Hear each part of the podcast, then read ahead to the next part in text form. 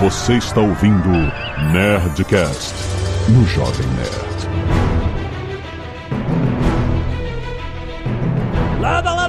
Nerds! Aqui é Alexandre Antônio do Jovem Nerd, o cara da abertura italiana. Aqui é o Paulo Silveira, o cara que só joga com peões.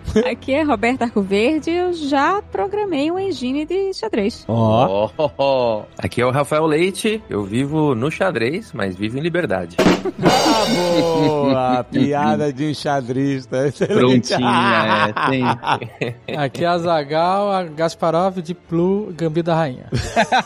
Passou por todo o conhecimento de xadrez, é? Todo, todo. Muito bem, nerds! Estamos aqui em mais um Nerd Tech com a Lura e hoje o papo vai ser sobre xadrez. Que delícia, eu adoro xadrez, meu Deus. É um jogo primordial, Zagal. Não é o jogo mais antigo do mundo, mas ele é um jogo de milhares de anos, cara. É um jogo. Sabe qual é a coisa mais foda do xadrez? É você poder pegar um livro de partidas antigas do século XVI e você refazer a partida e você estudar. Você tá vendo os caras vivos jogando xadrez, viveram há 500 anos atrás, sabe? É uma parada incrível. Isso que você falou é muito legal, porque de fato, cara, tem partida do Napoleão, cara, registrada. É, muito louco, cara. É muito. Você entra um pouco na cabeça das pessoas, né? Você não pode ver um vídeo da pessoa, você não pode ver, né, uma, uma fotografia das pessoas dessa época, mas você pode ver as jogadas de xadrez uma a uma, cara. É muito maneiro. É sensacional, é sensacional. E Do Napoleão. tem, tem partida do Napoleão, Madame de não sei o que lá, cara, tem umas coisas assim sensacionais, cara, registradas assim. Em termos de dados, né, eu que também que gosto de programação e tudo mais, a gente tem uma base de dados assim, isso é muito bom do xadrez, né, é gigantesca, né, cara, então é muito bacana esse lado também. O xadrez é aquele jogo típico que é o, o famoso easy to learn, hard to master, né? Tipo, É. fácil de aprender, difícil de você ser É. proficiente, né? Porque uma coisa é você saber mover as peças do xadrez, decorar qual é o movimento das peças, etc. beleza, isso é o básico do básico. Outra coisa é você saber a arte. no meu caso, como eu sou o cara da abertura italiana, eu sou o cara que só ganho quando eu faço a abertura italiana. Quando eu faço qualquer outra abertura pra variar e tal, não sei o que, eu perco.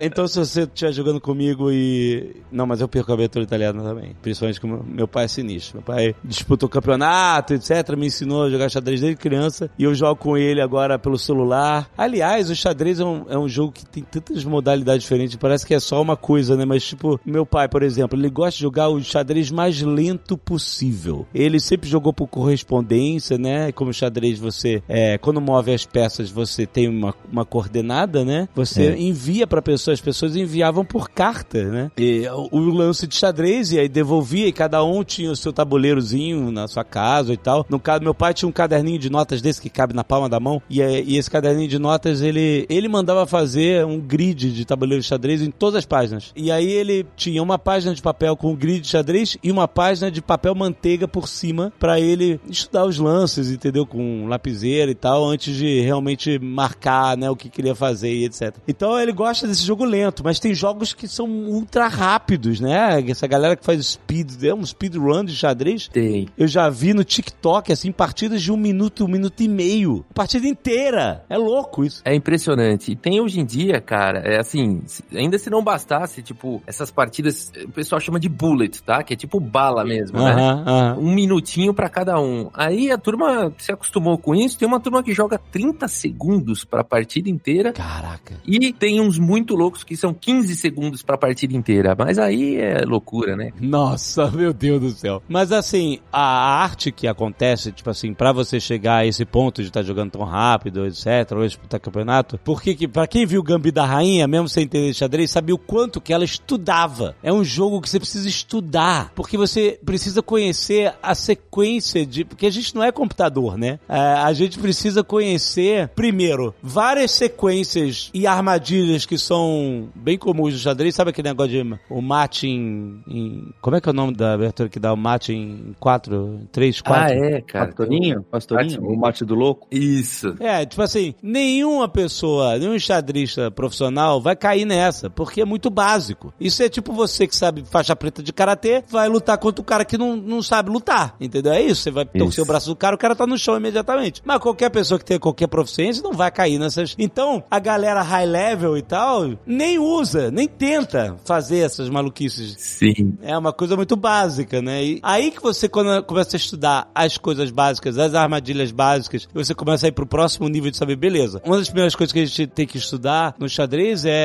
são as aberturas, né? Porque o jogo, dependendo de quais das primeiras peças que você movimenta, eu falei aqui de abertura italiana, que é um, é um estilo específico de quais peças que você move, que se caracteriza com essa abertura, mas tem um monte de outras aberturas que elas vão até o que? Quatro, cinco lances, e aí depois você tá mais livre, né? Mas, mas assim, essas aberturas servem para você se posicionar para você mover a sua estratégia depois da sua posição. Porque o, o, o que eu aprendi com meu pai era assim: duas coisas que você tem que sempre pensar. Você primeiro tem que estar sempre bem posicionado para que você não esteja na defensiva, né? Você tem que estar com controle do meio do tabuleiro o máximo possível. E dois, todo o seu lance tem que, de alguma forma, não tem que, mas o, o preferencialmente, ele tem que estar sempre exercendo pressão no adversário. Isso, isso. Porque se É você estiver só mexendo peça, passeando no tabuleiro, ah, eu vou mexer essa peça aqui pra abrir caminho pra outra e tal, mas eu, tipo assim, não quer dizer que é proibido. Mas você dá a chance do seu adversário começar a exercer pressão sobre você, que vai te colocar na defensiva. E sempre que você estiver na defensiva, você não tá conseguindo devolver a pressão pro, pro adversário, né? Então, duas liçõezinhas que eu sempre aprendi com meu pai. É exatamente isso, né? O xadrez você tá toda hora buscando essa iniciativa, né? E, e quem consegue parece que entra numa vantagem, como se fosse na luta, né? Aquele que vai atacando e o outro vai só se defendendo. E é difícil reverter isso no xadrez. Você vai ter que contar com o erro do adversário, É, alguma coisa é. do tipo. Exato.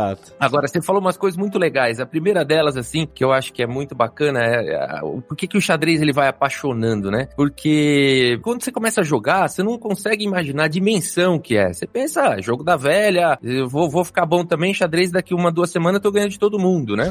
E de repente você vai descobrindo que não, e isso eu acho que é um elemento que apaixona. Você, quando você decifra alguma coisa, depois que você decifrou o jogo da velha, você nunca mais jogou, porque acabou. Aquilo não é mais um mistério pra você, você não tem mais prazer naquilo. O xadrez, você não consegue, você fica sempre querendo dominar o jogo e o, e o jogo tá sempre, quanto mais você vai aprofundando, mais longe você vai vendo que você tá do- da compreensão do jogo, né? Exatamente. E o primeiro choque, assim, que existe para as pessoas que ainda não conhecem muito sobre o xadrez, é isso que você falou. Você falou, cara, tem gente que estuda, né? Mas como assim estuda, né? Esse é o primeiro grande choque que as pessoas levam. Porque existe livro? Pô, existem milhares de livros, né? Existem milhares. E é quase uma ciência, né? E só quando você vai aprofundando que você vai percebendo tudo isso. E aí é isso que você falou. Tem o estudo da abertura. Tem uns livros muito bons, cara. É que tem um... Tá meio desatualizado. É um livro lá da década de 50. Chama Xadrez Básico. É um livro que eu aprendi muito do xadrez com esse livrinho. Ele não tem mais anotação, não é moderno, nem nada disso. A família não quis modernizar. Mas enfim, é um livro, cara, que ele te ensina a jogar e ele quebra com alguns paradigmas. Por exemplo, ele fala, ó, nós vamos começar o livro, nós, nós vamos começar a estudar final e não abertura. Aí eu falei, mas por quê, né? Todo mundo fala, os primeiros lances, isso é, não é intuitivo. Os primeiros lances que eu vou fazer são de abertura. Aí ele fala, não, a gente tem que aprender com pouca peça e no final, pra você ir ganhando domínio de tabuleiro, movimentação de peça, Exato. e, cara, ele vai mostrando o universo, e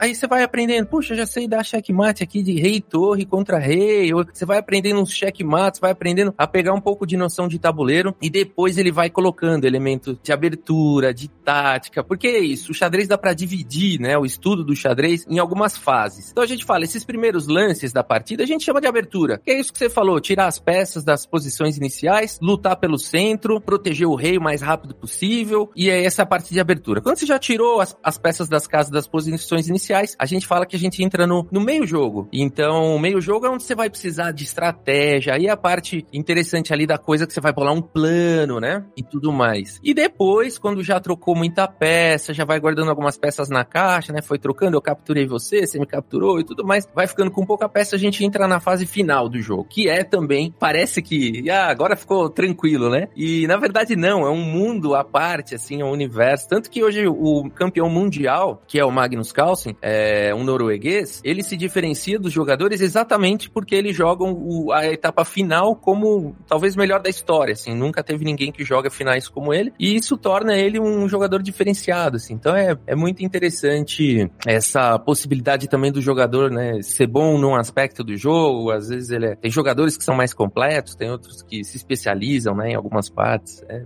Ô, gente, então, deixa eu perguntar, porque vocês estavam falando, e eu tô mais aqui no time do Dave, né? O que eu sei de xadrez é basicamente Deep Blue, Gam- Gambito da Rainha e Kasparov. vocês estavam falando duas coisas, que dá pra ler jogo de 500 anos atrás né? A gente sabe que as, os jogos de xadrez, eles têm aquela codificação, você consegue recriar o jogo inteiro e tal. E você tem, você falou de um livro agora dos anos 50. E eu fiquei pensando, esses jogos, eles ficam datados, o estilo de jogo de xadrez, ele evoluiu com o tempo também, como em outros esportes. Tipo, você consegue identificar que jogos de 500 anos atrás, por exemplo, hoje não se repetiriam porque o, o estilo de jogo mudou? Ou é, é, é, meio, na verdade, isso não aconteceu com o xadrez? A pergunta é maravilhosa, é, Roberta, você acertou na veia, é exatamente isso que aconteceu é. com o xadrez, assim. Tem até nome, né, Rafael, esse negócio de hipermoderno. Exatamente, Paulo. Exatamente isso, né? Quando a gente pega o, essas partidas assim mais antigas, 1500, 1600, a gente fala que é o período romântico do xadrez, porque a turma era assim, a turma saía atacando, eles queriam dar checkmate,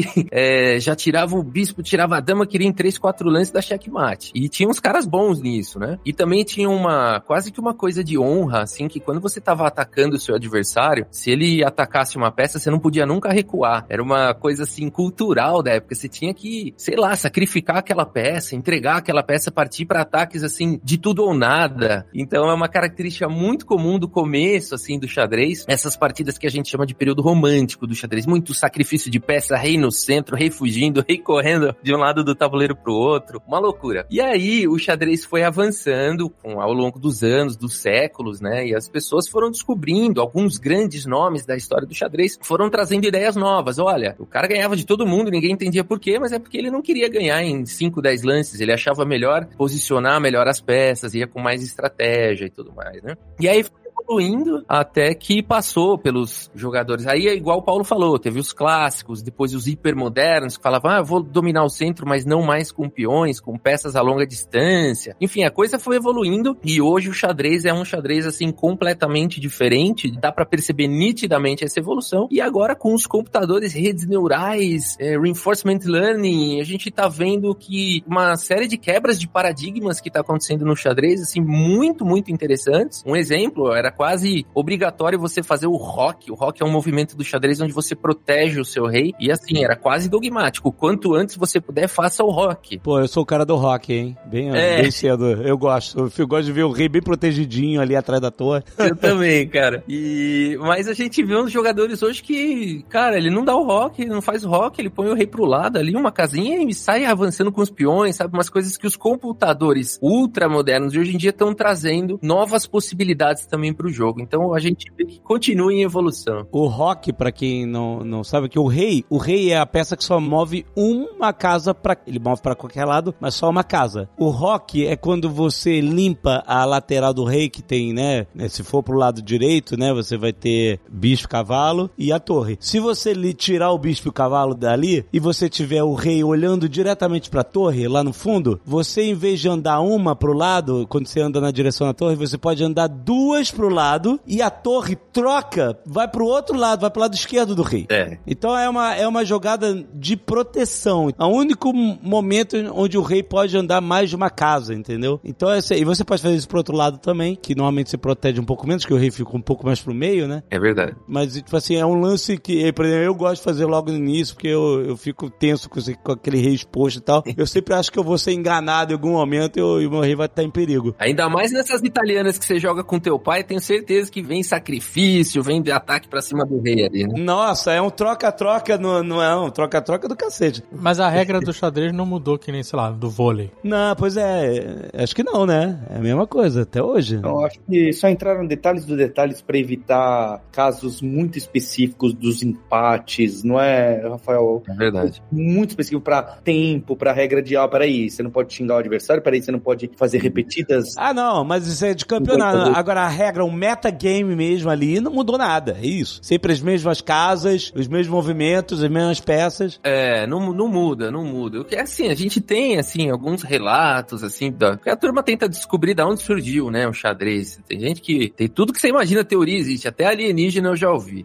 Mas dizem que viram nas pirâmides do Egito. Mas tem a história que foi na Índia, na China, ninguém sabe direito. Agora, existe um jogo antigo chamado Chaturanga, que é um jogo que parece que pode, o xadrez pode ter evoluído desse jogo, que o peão andava andava uma casa só, não andava. hoje em dia, no xadrez, o peão, quando ele tá na casa inicial, você não mexeu nenhuma peça ainda, não mexeu o peão ainda. Você tem a opção de andar ele uma casa pra frente ou duas casas pra frente. Isso. Só quando ele tá no inicial, exatamente. E parece que nas versões desse chaturanga, umas versões indianas aí, a- o peão ele só podia se movimentar uma casa. Ah, entendi. Tem pequenas diferenças, parece que o cavalo era um elefante, mas assim, de forma geral, o jogo mantém a essência, assim, oito tabuleiros de 8 por 8 as peças.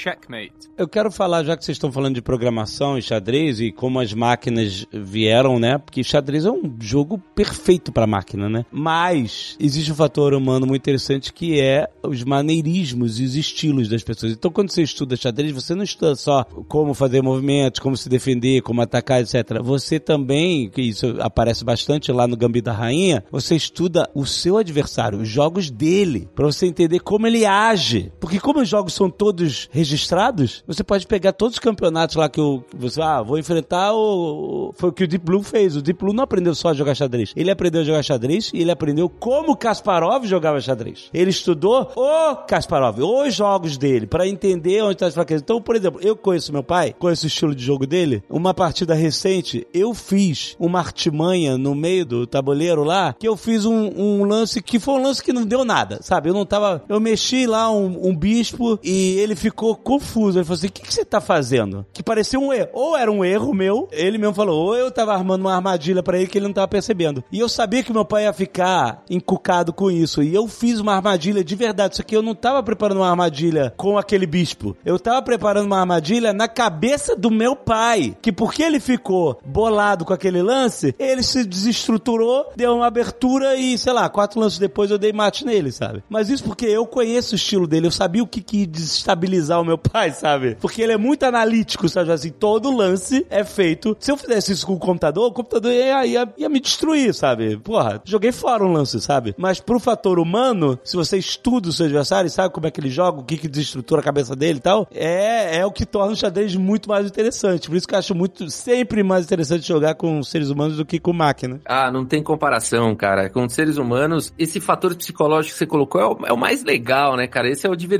da coisa. Esse nó que você deu na, na cabeça dele. O computador é frio, ele é chato, ele, ele vai fazer o melhor lance sempre. É xarope, assim. Não, é, agora, entre seres humanos se consegue. Puxa, tem cada coisa que dá pra fazer, assim, no, no- no- Até a forma que às vezes, porque no xadrez tem relógio, né? Muitas vezes a gente joga com relógio. Até a forma que você bate a peça ou bate no relógio, ou se você faz um lance, dá um sorrisinho, mas se no fundo É. você tá morrendo de medo. Quer dizer, tem Aham. uma coisas que, que dá pra é, fazer que tornam o xadrez, assim, bem bacana. É, e tem também as reviravoltas, né? Tipo, você tá perdendo, mas, cara, você vai fazer um jeito de virar. O computador não. Se você tá perdendo, acabou. Ele vai te arrastar.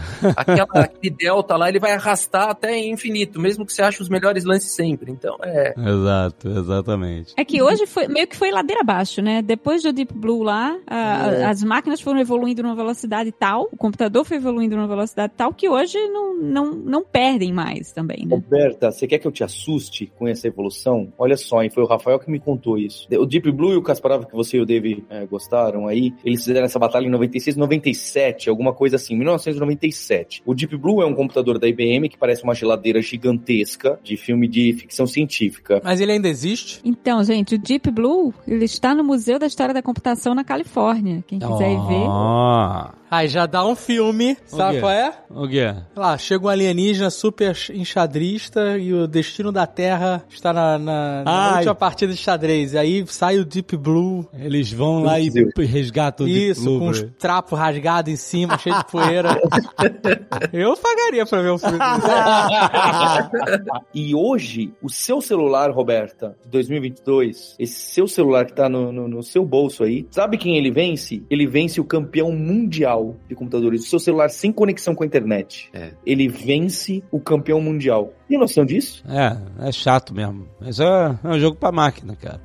Você coloca, né, o Stockfish aí, que é um dos principais desses computadores, né, que você pode baixar e colocar no seu computador e a maioria dos sites utiliza ele para analisar suas jogadas ou quando você quer jogar contra e tal. Na hora que você tá fazendo um movimento, você dá o tempo pro computador jogar, você vai ver que a profundidade de pensamento que ele vai pensando começa assim: 1, 2, 3, 4, 5, 6, 7, 8, 9, 10, vai até o 20 muito rápido. Pisca sua tela, sua tela pisca, o computador já está pensando 20 lances pra frente. E aí começa 21, 22, aí começa, é muito exponencial, né? É, aí vai 23, 24. Gente, o nosso computador, na hora que você clica pra jogar contra ele, com, com o nosso computador aqui, não tô falando de usar um sistema na cloud de eh, 32 core, nada disso. O computador que você tá usando aqui, o celular que você tá usando pra ouvir o podcast, ele já tá pensando 25 lances na frente de você, todas as possibilidades, menos as obviamente ruins. Como que você vai, o que, que você vai fazer contra isso? É exatamente isso. Deep Blue lá, que a IBM montou, essa torre, aquele negócio e tudo mais, as coisas foi avançando de um tanto. Assim, o que é surpreendente ainda daquele supercomputador da, da IBM é que ele fazia acho que 200 milhões de cálculos por segundo. O nosso celular não faz, mas o nosso celular ganha do Deep Blue. Por quê? Os algoritmos evoluíram, né? A capacidade de busca ficou otimizada, a capacidade de avaliar corretamente uma posição melhorou, assim, muito. Então, mesmo que não tenha uma, uma velocidade, porque muitos argumentam isso, ah, mas o Deep Blue tinha 200 milhões de cálculos por segundo, o celular não faz. Mas o celular ganha mesmo assim por conta do que eles melhoraram. E a gente teria um rating hoje, que rating no xadrez é uma pontuação. Então, mede o quanto que aquele jogador é bom. Então, um jogador iniciante tem mil de rating, 500 de rating, um jogador intermediário 2.000 de rating, e os profissionais 2.500, 2.600, 2.800, dois, o nosso campeão do mundo 2.800 e pouco aí. Os computadores já estão 3.500, 3.600. E o do celular do teu bolso, que não tá num super servidor, não sei o que, tem 3.000 de rating. O de tinha uns 2.800 ali, então é, é absurdo. Só pra você ter noção, eu vi um vídeo recente que falava sobre se era possível calcular todas as possíveis jogadas de xadrez. O cálculo ah, é que existem, a partir do momento, né, momento inicial, existe 10 elevado a 120 jogadas possíveis de xadrez. Sendo que a nossa estimativa é de que existam no universo inteiro 10 elevado a 80 átomos. É, no universo. Então, assim, existem mais jogadas de xadrez possíveis do que átomos no universo, sabe? Então, para o computador calcular isso, tipo, não existe, não existe. Imagina, se você pega um computador que ele sabe exatamente todas as, as possibilidades, ele jogou as 10 elevadas a 120 possibilidades. Ele é invencível. Você nunca vai vencer ele, porque ele, ele, ele sabe exatamente o final de todos os jogos. Ele é o Dr. Manhattan do xadrez. Ele está vivendo no futuro, no presente e no passado ao mesmo tempo. Quando você começa a sua primeira jogada, ele já sabe como é que vai terminar. Ele sabe todas as possibilidades de como vai terminar, né? Então ele vai ganhar de você. Claro, os computadores não precisam fazer isso para ganhar xadrez. Eles vão eliminando a cada lance, eles eliminam um monte de cálculos que eles têm que fazer. E no início do jogo eles não têm que ficar gastando energia para calcular todas as jogadas possíveis de xadrez. Ele, ele, tem, ele vai num- numa bolha muito menor em volta dos momentos que estão sendo feitos. Mas a minha pergunta é: a gente sempre fala sobre humanos versus computadores, mas se você pega esses computadores ultra sinistros e bota pra jogar com uma cópia dele mesmo, qual é o resultado que sai disso, né? Mas tem campeonato. De computador versus computador. É, algoritmo contra algoritmo. Mas Cada um fez um algoritmo diferente, certo? Aham. Eu quero saber o mesmo, a cópia. O algoritmo Dr. Manhattan versus Dr. Manhattan. Deve ganhar ou as brancas ou é sempre empate, se for alguma coisa assim, né? Ou é que Tem componentes de aleatoriedade, eu imagino também, né? Porque, inclusive, faz um tempo já que eu li sobre isso, acho que até o Rafael falou num, num podcast que eu escutei, mas os algoritmos mais modernos, né, que usam machine learning, de inteligência artificial, eles, inclusive, codificam o erro também, né? Até, inclusive, tanto para fazer parecer que você tá jogando com um humano, porque ele faz algumas jogadas que são menos frias, digamos assim, quanto também, inclusive, para quem é mal intencionado e quer fingir que tá jogando, que não tá sendo assistido por uma máquina, né? Cometer algumas dessas gafes e tal, assistidas por computador. É exatamente E a questão de que os computadores vão aprendendo, né? Então, é, ele tá jogando, mas ele tá sempre aprendendo. Ele não vai fazer mais uma partida igual a outra, assim. Do jeito que ele perdeu, ele não perde de novo, né? Então é muito legal isso.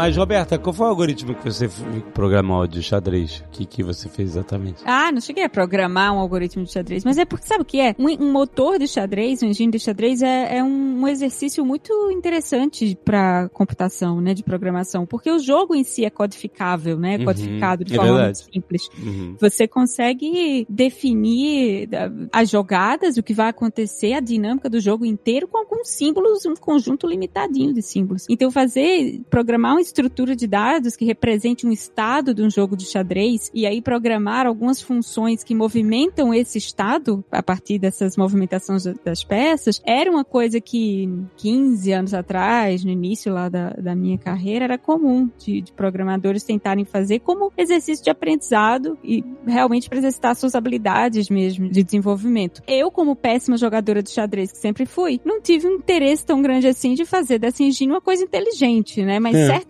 mesmo burra, ela ganharia de mim. Mas é, é uma coisa interessante. Você pode fazer, por exemplo, para testar mesmo. Ah, eu vou fazer agora um. Você dá peso para as peças, né? Você dá um- uma pontuação para cada peça. Acho que o Rafael vai saber explicar até melhor como funcionam as engines mais modernas. E aí você começa a simular. Tá, se eu fizer essa jogada aqui, existe, né? Se eu perder essa peça aqui, eu perco essa quantidade de pontos. Eu preciso escolher uma jogada que me dá a maior possibilidade de ganhar a maior quantidade de pontos possíveis. E assim você vai encadeando É que você tá dizendo pontos, é que no xadrez, como o jogo, não tem pontuação. Isso, isso é um artifício de programação. Mas não, mas no metajogo do xadrez, existe peso para as peças. E isso é uma das primeiras coisas que você tem que aprender. O peso das suas peças. Obviamente você sabe que o peão é a peça mais descartável, mas, eh, Rafael, explica pra galera qual é o peso de cada peça, porque você tem que saber quando você vai fazer uma troca, se você tá trocando uma torre por um cavalo, ou seja, você tá, né, comendo um, uma- um cavalo do adversário e ele vai comer a tua torre em troca. Então você tá trocando peças, né? Isso que a gente chama de troca. Mas você pode sair perdendo numa troca dessa se você estiver trocando uma peça com peso maior por uma de peso menor, certo? É isso, é isso. A gente fala assim, no, no xadrez, quando a gente aprende, assim, logo no começo, a turma fala, peãozinho, né, o peão vale um ponto. Então a gente decora que o peão vale um ponto. Olha, o cavalo e o bispo valem a mesma coisa, e eles valem três. Opa, então você já começa a fazer uma relação, né, entre um cavalo é igual, tem o mesmo valor de um bispo, então eu posso trocar um pelo outro que eu tô tranquilo, né? Agora, não vou trocar por um peão, porque vale três a minha peça, o meu cavalo, o meu bispo, o peão vale um. E assim vai, a torre valendo cinco, a dama valendo, antigamente falava 10, hoje em dia mais a turma fala 9, e o rei a gente fala que não tem valor no xadrez, porque ele, o valor dele é absoluto, você deu checkmate e acabou a partida, né? Então, Exato. na questão da programação, o desafio é maior, né? Porque isso que a Roberta estava falando, porque acontece muitas vezes de que a gente aprende isso, né? Então, o peão vale um, o cavalo vale três, a torre vale cinco, por aí vai. Só que depois, conforme a gente vai avançando no xadrez, a gente tem que desaprender isso. Uhum. Porque a gente descobre que o, o valor das peças é dinâmico. Então, você pode ter um peão que tá valendo mais que uma torre, você pode ter um cavalo, uma dama que tá valendo menos que um peão, você pode ter situações onde o cavalo vale mais que uma torre. Aí você vai entendendo que o xadrez é mais complexo do que quando a gente aprende. Mas para começar, é muito importante esses números, essas referências. Mas em algum momento você vai se deparar com esse aspecto de, de- de que os valores são dinâmicos dos valores das peças. Esse dinamismo se põe por você, por exemplo, às vezes você tá com um cavalo que tá numa posição estratégica excelente, que tá prendendo todo mundo. Exato. Então esse cavalo você não quer perder. Ele tá com um valor estratégico muito maior do que o valor que você pode atribuir à peça dele, né? E aí que entra a beleza do- das jogadas que que eu acho que no xadrez é igual o, o, o gol de bicicleta do futebol. São as jogadas onde você entrega uma peça de grande valor, tipo a dama, e você deixa o seu adversário capturar a sua dama porque você tá avançando, por exemplo, com o cavalo para dar um checkmate de cavalo, né? Então Exato. isso é muito bonito. Se você antever essas, né, a, a dama pode ser, você entregar sua dama, que, Isso. né, você, assim, você pensa, né, você perder a dama, acabou o jogo, tu vai perder a peça mais poderosa do tabuleiro. Mas às vezes você criar essa armadilha onde, ih, o cara deu mole aqui, perdeu a dama, mas ele não vê que você tá armando um, um ataque lá do outro lado, com um cavalo, com um bispo e tal. Exato. Como você falou, essa é a beleza e o dinamismo do xadrez, né? Porque parece que você tá perdendo, mas o lance é você se mover nas sombras e a pessoa não perceber qual é o seu plano final. Sim, e tem até um, um streamer de xadrez de outro país, ele, e ficou famoso porque ele tava jogando contra os inscritos numa live, e aí ele faz um lance e na hora ele fala, oh no, my queen! Tipo, ele põe a mão na cara, tipo, ah não, perdi minha dama, né? Aham. E aí o cara vai ser que pega a dama dele, a hora que o cara captura a dama, ele tira a mão do rosto, assim, só dá um sorrisinho assim pra câmera e dá o checkmate no cara. Ah, no caso, ele, bom, ele tava seguro que se o checkmate veio no próximo lance, beleza, mas é, é tenso quando você ainda tem que ter alguns lances é, até chegar lá, mas é maneiro, maneiro. Aí é mais bonito ainda, né? Quando você faz um sacrifício, você entrega uma peça super valiosa e ainda não fica muito claro o, o que que tá vindo, né? E você tem que ficar forçando lances de ataque, aí é muito bonito, aí é uma arte mesmo, né? Exato, exatamente. Checkmate. Uma das coisas mais importantes, assim, que também é bem a base do xadrez você aprender logo no início, é você não enxergar só as peças, tipo assim, as direções que elas podem tomar. Porque uh, o bispo anda na diagonal, porque o cavalo anda em L, porque a torre anda em linha reta sempre, etc. Não é, não é só isso. É você entender por que, que a gente falou que as aberturas são importantes você estabelecer domínio ali no meio do tabuleiro. Porque dependendo de como você posiciona um bispo, cavalo, alguns peões em volta e tal, você tem que enxergar. Imagina que a sua mente vai criar uma codificação de cor no, no tabuleiro. É você saber quais são as casas que você ameaça com essa estrutura de peças ali no, no meio do tabuleiro. Não é onde a sua peça tá, é para onde ela pode ir. E para onde ela pode ir, o seu adversário não quer ir, porque senão ele vai perder a peça, porque você tá ameaçando. Então, não interessa onde o seu cavalo, quando você move um cavalo, por exemplo, o cavalo, é- eu acho que é a minha peça preferida, porque o movimento dele é todo errático, né? É completamente diferente. Ele pula outras peças, passa por cima de outras peças.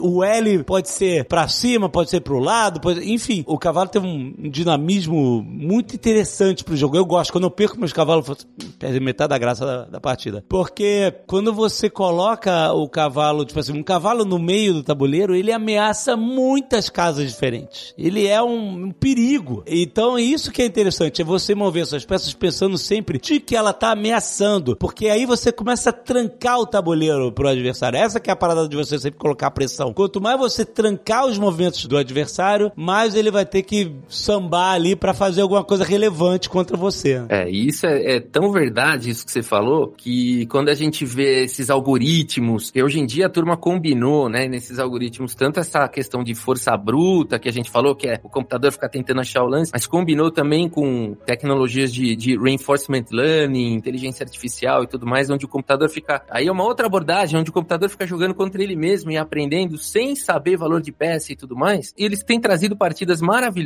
com isso que você falou. Às vezes eles entregam uma peça até, que tipo um bispo que vale três por um peão, mas eles conseguem fazer de uma forma que o adversário não consegue soltar as peças dele. Então, o que, que adianta o adversário ter uma peça a mais do que você se ele não consegue tirar as peças? Não consegue, porque ele tá todo trancado, né? Tá todo trancado, isso aí. Então, isso que você falou é, é uma das coisas mais importantes do jogo, é restringir o máximo possível, né, o movimento do teu adversário e ampliar o máximo possível o raio de ação das tuas peças e proteger o rei, né? Se você fizer essas três coisas, você tá, vai bem na partida.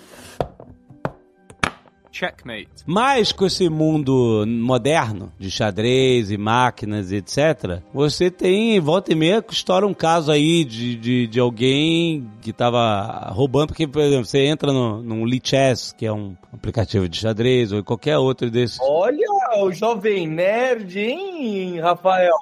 Conhecendo não só o chess.com, o Lichess, olha. Agora eu gostei. Eu, olha que eu jogo com meu pai. Um programa de revelações. Eu jogo com meu pai. Porque nada impede, se você estiver lá jogando Elite Chess com partida eh, valendo rating e tal, nada impede você de chegar, pegar um, um computador do lado e ficar calculando, pedindo pra ele calcular pra você as jogadas e você joga com o auxílio do computador. Tipo, volta e meia rolando uns escândalos desse, que é uma... Tipo assim, qual é a graça? Pra quê? Qual é a graça? A mesma coisa que essa galera que hackeia jogo de tiro pra dar tiro na cabeça. Tipo assim, cara, não é sobre sobre isso, né? É, o jogo, né? O jogo é sobre desafiar sua mente, etc. Mas tem gente que faz isso e com esse advento dessas máquinas e machine learning, etc., é cada vez mais difícil de você, através de sistemas online de xadrez, né? De você policiar esse mau uso, né? Do, da tecnologia a favor do, do jogador. Sim, é, esse é um dos problemas hoje do xadrez online, né? Você vai jogar e você não sabe se o cara do outro lado tava passando o lance no celular ali, igual a gente Pois é, é foda isso, exato,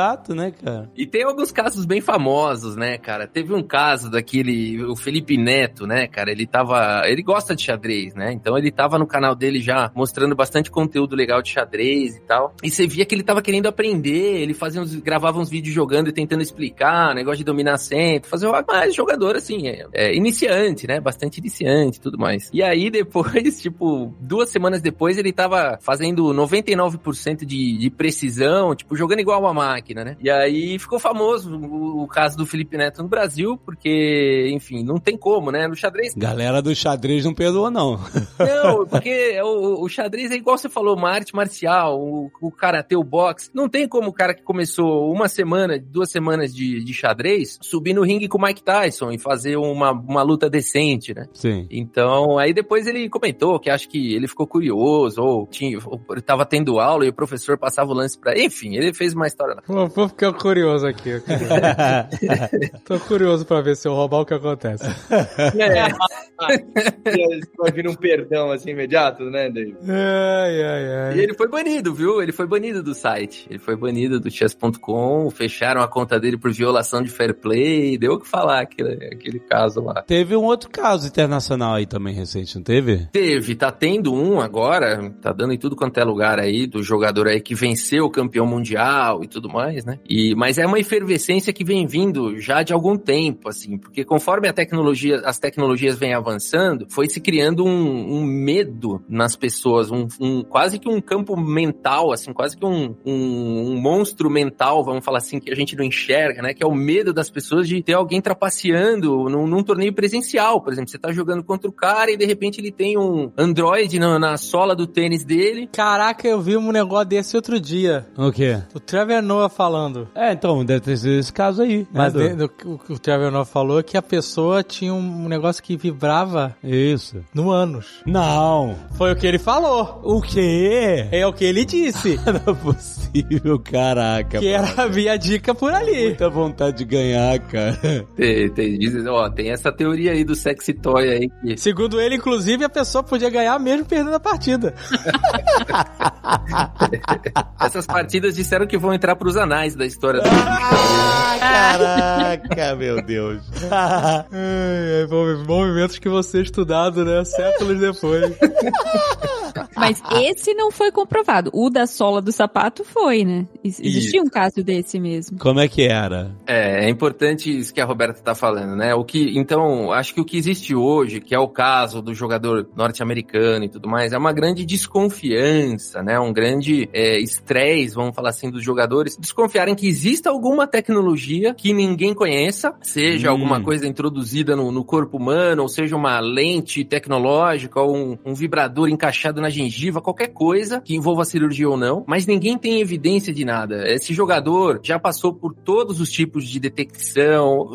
Também há, há um debate sobre se a metodologia que foi aplicada para detecção foi boa ou não, mas enfim, até agora nada de concreto foi encontrado nesse jogador específico que é o norte-americano Hans Niemann, que tá dando o que falar agora é, no mundo todo. Mas por que que então tem essa desconfiança? É Porque tá ganhando demais, é isso? É, são vários fatores, né? Então, um deles, é, eu acho que são vários fatores combinados. O primeiro deles é, ele teve uma ascensão meteórica no xadrez, coisa assim, de dois anos, ele virou um jogador forte para um dos melhores do mundo. Que é uma coisa que nunca aconteceu nesse ritmo. Vamos falar, os, os grandes jogadores da história, talvez em três anos, possam ter tido uma ascensão similar. Que normal é você levar uma vida, né? É isso. É, foi, ele subiu muito rápido. Ele subiu muito rápido, começou a ganhar todo mundo de repente. E ele, e ele já tava há alguns anos estagnado. Ele tava, tipo, parado no mesmo nível, já há uns dois, três anos lutando para sair do lugar, e de repente ele deu um boom, assim, no, no nível de jogo dele, e começou a jogar torneio top e ganhou do campeão mundial. Mas até aí, ok, a gente tem outros casos de jogadores muito jovens, que nessa idade a pessoa consegue se dedicar bastante, não tem família, não tem filhos, consegue focar, tem uma neuroplasticidade mais, quer dizer, consegue aprender as coisas mais rápido e tudo mais, né? Sim, sim, sim. Então, é, não é um caso isolado, mas na intensidade que foi, chama a atenção. Aí o outro ponto que conta contra ele é o fato dele já ter sido é, banido de, de, plataformas online por usar trapaça, usar computador. Ah, que graça. Então já tem um histórico, é isso. Tem um histórico, tem um histórico forte aí de torneios valendo dinheiro, onde ele usava computador para ganhar dos jogadores e tudo mais, né? Então, foram mais de 100 partidas comprovadas, segundo o relatório que o chess.com emitiu recentemente, e no entanto, a última que eles detectaram foi em 2020. É, então não detectaram, ou pelo menos não, não mostraram de lá para cá. E a versão que ele conta, o Hans Niemann, é que ele foi banido e que aquilo mexeu com ele, ele falou, não, eu preciso provar para mim mesmo que eu não preciso disso. E daí ele passou a estudar 12 horas por dia, e daí ele passou a jogar torneio toda semana, viajar o mundo inteiro para jogar, e de fato ele jogou assim uma, uma quantidade insana de partidas nos últimos anos. Então, por outro lado, tem todo um contexto que poderia justificar a ascensão de um gênio adormecido. Às vezes ele não estava se dedicando tanto que ele está se dedicando agora. É porque, assim, beleza, ele teve esses casos de trapaça online, mas aí ele começou a mostrar a consistência de vitórias em campeonatos presenciais. É isso que tá dizendo, né? Presenciais. E aí que a galera fala assim, porra, o cara tá estudando muito ou inventou alguma coisa que ninguém sabe o que ele tá fazendo, mas entendi a controvérsia. E pra piorar, Dave, o, o fato é que ele é muito polêmico. Ele é um cara que ele vai dar uma entrevista, ele, ele é muito polêmico. Trata mal, né? Ele meio que trata mal arrogante. Ah, cara, mas peraí, é consistente também, né? Com... Não é? o cara é muito bom em xadrez e tal, tem uma fama de ser um cara arrogante, chatinho. é, tem alguns, tem alguns. O Kasparov não tinha fama de ser um nice guy, né? Não, de jeito nenhum. de jeito nenhum. mas é, caraca, esse moleque tem 19 anos, que loucura, cara. É, loucura, cara. E agora o mundo tá encanado. Mas eu acho que o que precipitou essa desconfiança toda, aí esse é o fator, é o Magnus Carlsen o campeão mundial, ele já perdeu de outros prodígios. Ele já uhum. perdeu de outros garotos de 16, 17 anos. Certo. E ele nunca, é, nunca fez, nunca deu escândalo, nunca reclamou, nunca acusou ninguém de nada. Agora, pelo fato do cara ter o histórico, o que que aconteceu? O Magnus Carlsen, que é o, o atual campeão mundial, depois de ter sido derrotado, começou a se recusar a jogar contra ele. Então, é, o torneio que ele tava, o Carlsen do nada saiu do torneio. Aí teve um episódio lá que ele saiu do torneio e mandou um, um nas redes sociais lá e faz pica, I'm in big trouble. Tipo, seu do céu que tá rolando, eu tô em grandes problemas. Começou a insinuar. Aí o mundo inteiro falou: opa, peraí, o campeão mundial não é de fazer isso. Se ele saiu do torneio porque perdeu do cara e mandou e faz pica, I'm in big trouble, pra mim esse foi o grande estopim do, do negócio, entendeu? Foi essa atitude do Carlsen é, de, de sair e levantar essa bola. Fala, cara, tem alguma coisa errada acontecendo. E aí, torneio após torneio, ele se recusava a jogar contra o Hans Niemann, fazia um lance, abandonava na sequência, e aí virou a confusão que virou, cara. E mas assim, eu acho que cada vez mais, né, com tantas tecnologias disponíveis, tanto machine learning, tantos wearables ou coisas que você coloca, sei lá, no ouvido, na boca, no dente, que dá pulso, sei lá, cada vez mais todo mundo vai estar com a pulga atrás da orelha, em, né? Ainda mais em, em ambientes altamente competitivos, de alta performance, que nem os mega campeonatos de xadrez, etc. Porque é isso, né? A tecnologia, como a, a Roberta falou, o xadrez é um jogo extremamente codificável, é diferente de um poker, por exemplo, né? Que é um jogo muito humano humano, muito mais humano do que codificável pelas cartas, entendeu? Você pode até saber contar carta, cacete, né? Fazer um rol de probabilidade dentro da sua cabeça, mas é uma interação humana muito forte, né? Que suplanta todos os cálculos e sorte, etc, né? Mas o xadrez é um jogo extremamente analítico, né? Ele, ele é todo codificado do início ao fim, né? E não depende de sorte, né? Em nenhum momento. Você não puxa peças do seu tabuleiro, você não compra peças do seu tabuleiro por sorte, como você compra cartas cartas no, né, no, no poker. Então, as peças estão todas lá desde o início, né? Então, para você codificar isso em, em devices que possam te dar é, dicas do que fazer, de que movimento fazer e tal, não é uma coisa tão complicada, né? Só você saber escamotear isso em algum lugar. É porque passar o lance é muito simples, porque a partir do momento que o tabuleiro tem oito linhas e oito colunas, você consegue fazer o seguinte: você consegue dar o um endereço para cada casa do tabuleiro. Isso, tem endereço. Coluna vai de A até H, linha vai de 1 até 8. Então a primeira casinha ali do canto esquerdo, A1. E a última casinha do superior direito, H8. Beleza. Aí como é que eu passo um lance? Pô, a casa de origem e a casa de destino. A peça que tá lá em A2, eu quero jogar em A4. Beleza. E aí são só umas vibraçõezinhas, né? A é uma, B é duas. Então é muito fácil. E eu acho que, independente, eu acho que agora assim, o Magnus Carlsen vai ter que lidar com esse processo aí de 100 milhões de dólares. Tem muita coisa ainda para acontecer. Mas independente do caso do Hans Niemann, é muito importante para o xadrez como esporte que se desenvolvam agora métodos eficazes para garantir que é isso que você falou, que o jogador que vai lá jogar um torneio presencial, que ele possa jogar contando com o mérito dele, com o tanto que ele se dedicou, com o tanto que ele tem de talento, com o quanto que ele estudou. Exato. E não, e não acontecer do outro lá que tá com um amiguinho ali passando lance para ele de alguma maneira, ou o cara vai no banheiro toda hora, tá com incontinência urinária, vai ver ele tá usando o celular no banheiro,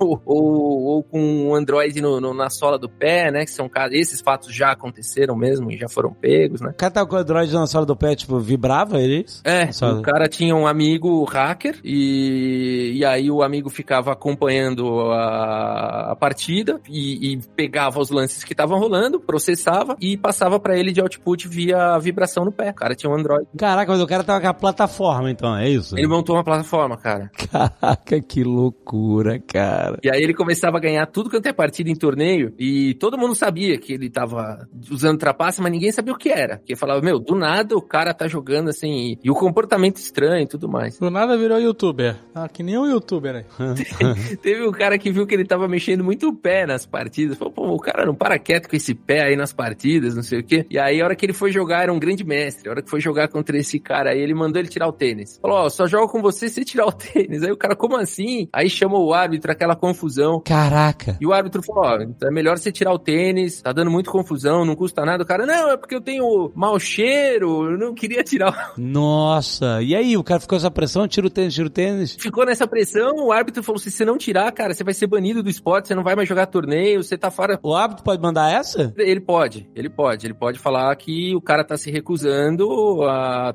Porra, imagina quando desconfiarem do maluco do plug, hein? É, o do plug vai ser terrível, vai ser terrível. Olha, meu Deus. Aí ele tirou o sapato e passou vergonha na frente da galera toda? Não, ele não tirou e foi, e, e aí... Foi embora? Foi embora, ele não, não, foi banido daquele local, ele conseguiu jogar em outras cidades, mas uma hora a federação falou para ele que, que, ele tinha que passar por um teste para os grandes mestres, um teste para provar que ele tinha aquele nível todo. Falou, ó, senta aqui numa sala com cinco, seis grandes mestres, você vai ter que debater com os caras aqui um monte de posição. E aí ele não foi, e aí ele foi banido do, do xadrez de uma vez por todas, né? Não, mas peraí. Então... Pô, tinha que jogar xadrez na, com o pé na banheira, sabe? Eu sei. Okay, o pé naquele... Pé naquele... no balde d'água. É, aquele, aquele negócio que eles botam um peixe pra ficar mordendo teu pé. Ah, uhum. negócio de pé de cura aí. Pé de, de cura, sei lá. Caraca. Então ele nunca foi exposto que ele usava um Android no, no, no, Tipo assim, ninguém nunca flagrou isso. Simplesmente, ah, não, ele. Se foi esse caso dele se recusar e dele não ser consistente depois, então é claro que ele estava usando alguma coisa ou, ou ele foi flagrado? Não, não foi, cara. Foi uma teoria que fizeram e, e depois replicaram, né? Aí o experimento e tudo mais. Mas não, não, não, não pegaram. Caraca, cara. Flagra, cara. Se fosse aqui no Brasil, dependendo do torneio, um torneio mais assim, informal, né? Ou mais de bairro, assim, ó, pegavam, acho que pegava o cara e tirava o tênis, hein, meu? Mas lá respeitaram. Se fosse num cassino, martelavam o pé dele, ó. É outra, é. Aí é outro esquema. outro esquema.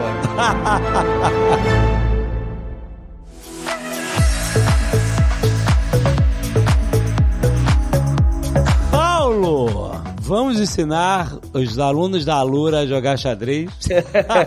Olha só, Jovem Nerd, a relação aí da programação com o xadrez, como a Roberta colocou, é muito forte. Tem muita gente que vai programar porque gosta desse tipo de coisa. Então, lá na Lura, essa parte de ciência de dados, de Python, de inteligência artificial, tá muito ligado. A gente não chegou a avançar aqui, mas o Rafael Leite, lá do canal do Xadrez Brasil, que tava aqui com a gente, até ele programa em Python scripts para analisar os jogos dele, tá certo? E o Rafael já saiu da programação há algum tempo, mas ele escreve código para trabalhar com todos esses inputs aí, não do Napoleão, não do jogo dos seu pai com você, mas os jogos dele, os jogos do campeão, para saber o quão distante tá da jogada que os computadores com inteligência artificial fariam. Eu acho muito interessante misturar, né? Acho que a computação tá em todo lugar e é aquele recado que aqui no Nerd Tech a gente gosta de trazer, que não é só para quem vai ser apenas dev, hacker e trabalhar só com programação. A programação pode estar tá para auxiliar em vários lugares, né? Eu queria notar aqui também uma coisa legal, hein? Eu trouxe o Rafael aqui, que a gente brinca que faz parte do Alura Verso. O Rafael é assim como o Jovem Nerd, é um canal muito forte de público de pessoas que gostam de estudar, de coisas nerds, de coisas diferentes e que faz parte, tô cada vez mais próximo do Xadrez Brasil, assim como tô muito próximo de vocês e tem essa intersecção grande, né? O Jovem Nerd falou, poxa, não tem muita gente para eu conversar, mas ele já foi lembrando o Lucas, né? Ele foi Exato. lembrando e eu aposto que esse episódio aqui vai bombar. Ah, eu também acho. E xadrez é um jogo que sempre tá, né, atraindo gente nova e tal, descobrindo porque é um jogo que todo mundo, mesmo que você não sabe jogar, você sabe o que, que é. Exato. Todo mundo sabe o que, que é xadrez. Aliás, eu acho que depois do Gambito da Rainha deve ter, né, nascido muitos novos jogadores, né, porque se interessaram pela, né, a série fez um sucesso e tal, e, e se interessaram pelo jogo, né, então, pô, legal. Aí, galera, vamos jogar xadrez aí no Lichess. eu não fico usando máquina para me ajudar. então, se você quer ler esses arquivos que o Jovem Nerd jogou com o pai e colocar em em programa e entrar nesse mundo de ciência de dados, vale lembrar que você tem 10% de desconto para estudar Data Science e Python com a gente. O Jovem Nerd vai te passar um endereço. Exatamente, é alura.com.br barra promoção barra nerd. Este, há quantos anos? Há oito anos temos esse link aí, galera. Não assina sem esses 10% de desconto. Você que tá aqui escutando a hashtag há tanto tempo e ainda não assinou a Alura, gente, é hora, é hora. Tá tudo aí. Tem um universo de cursos te esperando pra você ser um profissional ter, se aprofundar muito mais na sua área e também ter os conhecimentos horizontais ao redor da sua área de especialização. Dá um boost no seu currículo, é com a Lura. Tem link aí no post. Valeu, galera. Até mês que vem! Este Nerdcast foi editado por Radiofobia, podcast e multimídia.